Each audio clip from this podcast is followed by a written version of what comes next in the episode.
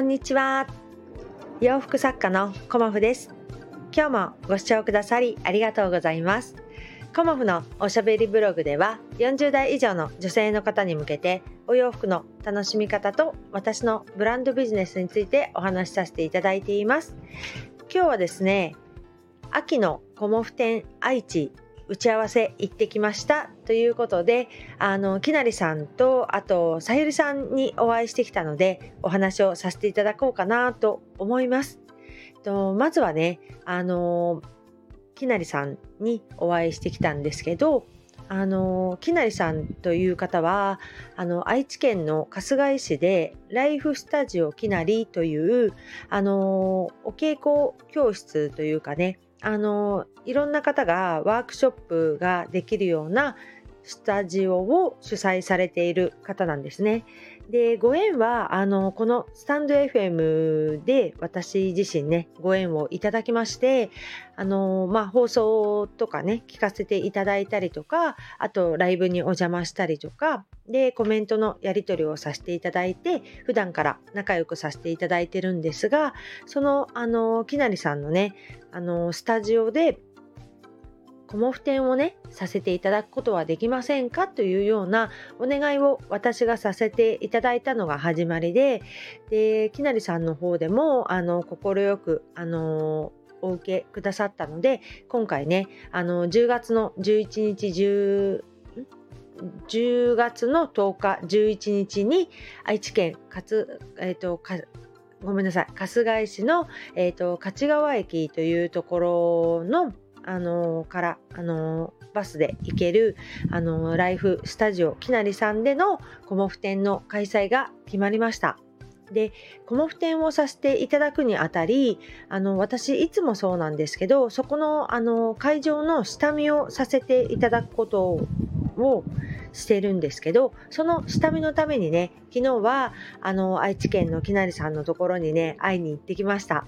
で私はねあの直接あの鎌倉から行くつもりだったんですがちょっとねあの実家の方の用事がありまして前日に浜松に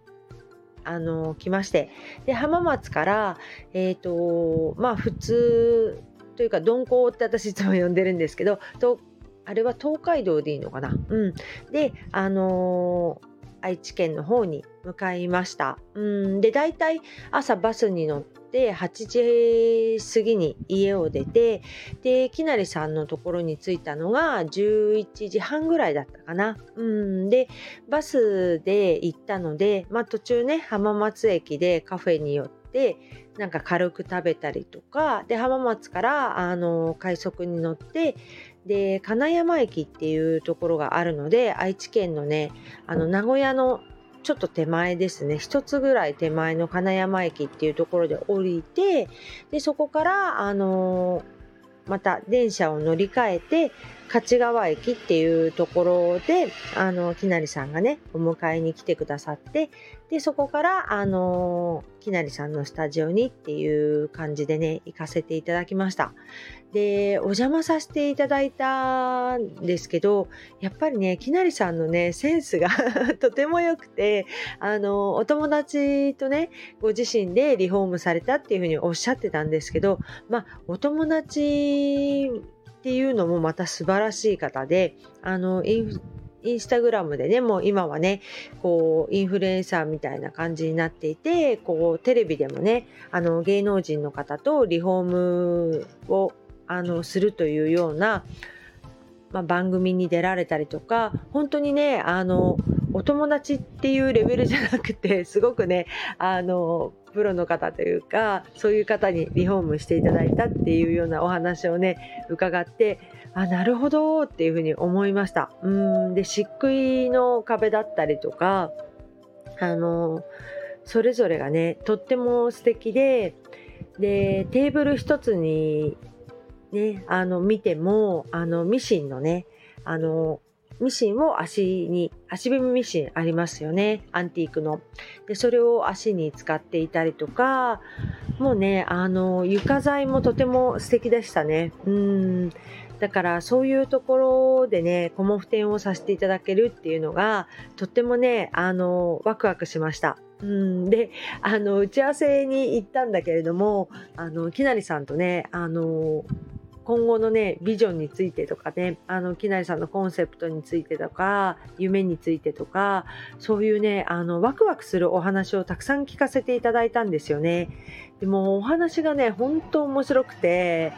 いつもながらねあの時間が足りないなっていう風に感じたのであの秋のねコモフ展に行かせていただく時はきなりさんともねまたねあの再会をね楽しみにしてこうね、いろんなお話をさせていただこうかなっていうふうに思っています。で、スタジオきなりさんには、あの、駐車場も、あの、5台ぐらいあるので、あの、そちらまでね、車でいらしていただいても大丈夫ですっていうことも伺ってますし、駅のね、あの、北口っていうのかな、そこから、あの、バスも出ていますので、あのバスでね来ていただいてもいいんですけどあの駅からはねちょっと歩けないかなっていうふうに思います。うん、なのでバスで来ていただくか、あのお車で来ていただくのがいいかなっていうふうに思っております。まあね、とっても素敵なところだったので私もねあを4個ぐらい持っていこうかななんて思いながら、あのー、頑張って100枚ぐらいね、きなりさんのところに持っていけるように頑張って、あの、秋のね、制作をしていきたいなっていうふうに思っております。きなりさんはね、あのー、とってもね、あの、素敵な方で、優しいね。うん。私はね、もう、あー、きなりさんっていう感じで、あの、駆け寄っていきました。で、あの、お声がね、あの、やっぱりいつものお声、まあ当たり前なんだけどね。うん、だけど、まあ、きなりさんは優しいなっていう感じで、とってもね、あの、楽しい一日となりました。で打ち合わせをあの5時ちょっと前にあの切り上げてでその後私はねあの牧内さんに送っていただいて名古屋駅に向かったんですよね。で5時半くらいにあのスタンド FM でね仲良くしてくださってるお友達のプティートララのねあのさゆりさんにもお会いするっていう機会をいただきましてえ、ー、とさゆりさんとねあのちょっとお食事をさせていただいたんですよね。でさゆりさんの配信は意外とスタンド FM を始めてまだ早い頃にあの実はフォローさせていただいていてこうね意外と長くねあの仲良くしていただいてるんですけどお会いしたのはね初めてなんですよね。であの三重県の方にお住まいなのでわざわざね名古屋まで出てきていただいてでねやっぱりとっても可愛らしい方でした。まあ、あのー、前回ね、コモフのインスタグラムにも載せさせていただきましたが、お写真からもね、あ、可愛らしい方なんだなっていうふうに思いましたけど、あのー、お会いしてね、ああ、可愛いっていうふうに思いましたね。うん、可愛らしいんだけど、あのー、芯がしっかりされていて、ハンドメイド作家さんなんですけど、きちんとね、あのこうやれる方っていうのかな。うん、であとはあの素晴らしいなって思ったのがいろんなことにあの挑戦していける力がある人。うん、ある方でしたね、うん、だから私はこんなことにあのチャレンジしてみようと思いますっていうお話を伺ったりしてあ私も頑張ろうっていうようなすごくねあの気持ちにさせていただきました。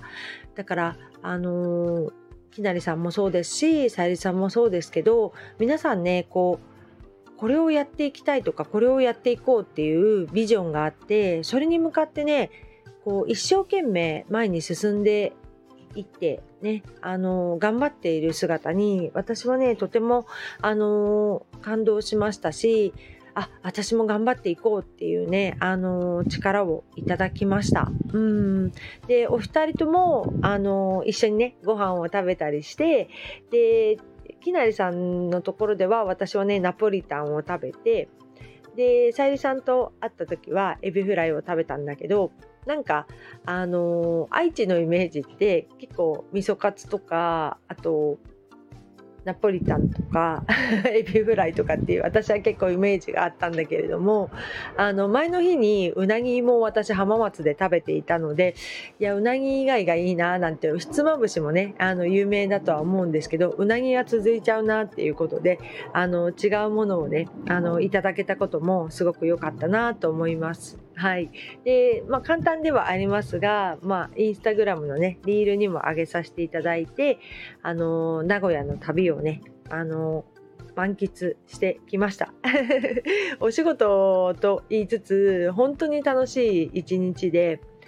あのー、来てねよかったなっていうふうにも思っていますなのであのー、実家にねあの来て私はのんびりしておりますがこうねお仕事の機会をねあの愛知でもいただけたことがあのとってもありがたいなっていうふうに思っております。えっ、ー、ときなりさんのところでのね秋のコモフ展はあの10月の、えーと、10、11日2日間の予定で開催させていただきます。であの、皆さんね愛知だったら行けるよっていう方がいらっしゃいましたらぜひぜひお越しいただきけたらと思います。まあ、きなりさんにね、あの、すごく私お世話になるという形ではありますが、あの、とてもね、楽しみにワクワクしておりまして、鎌倉からね、あのスタッフのお友達と車でお伺いしようと思っておりますので、あの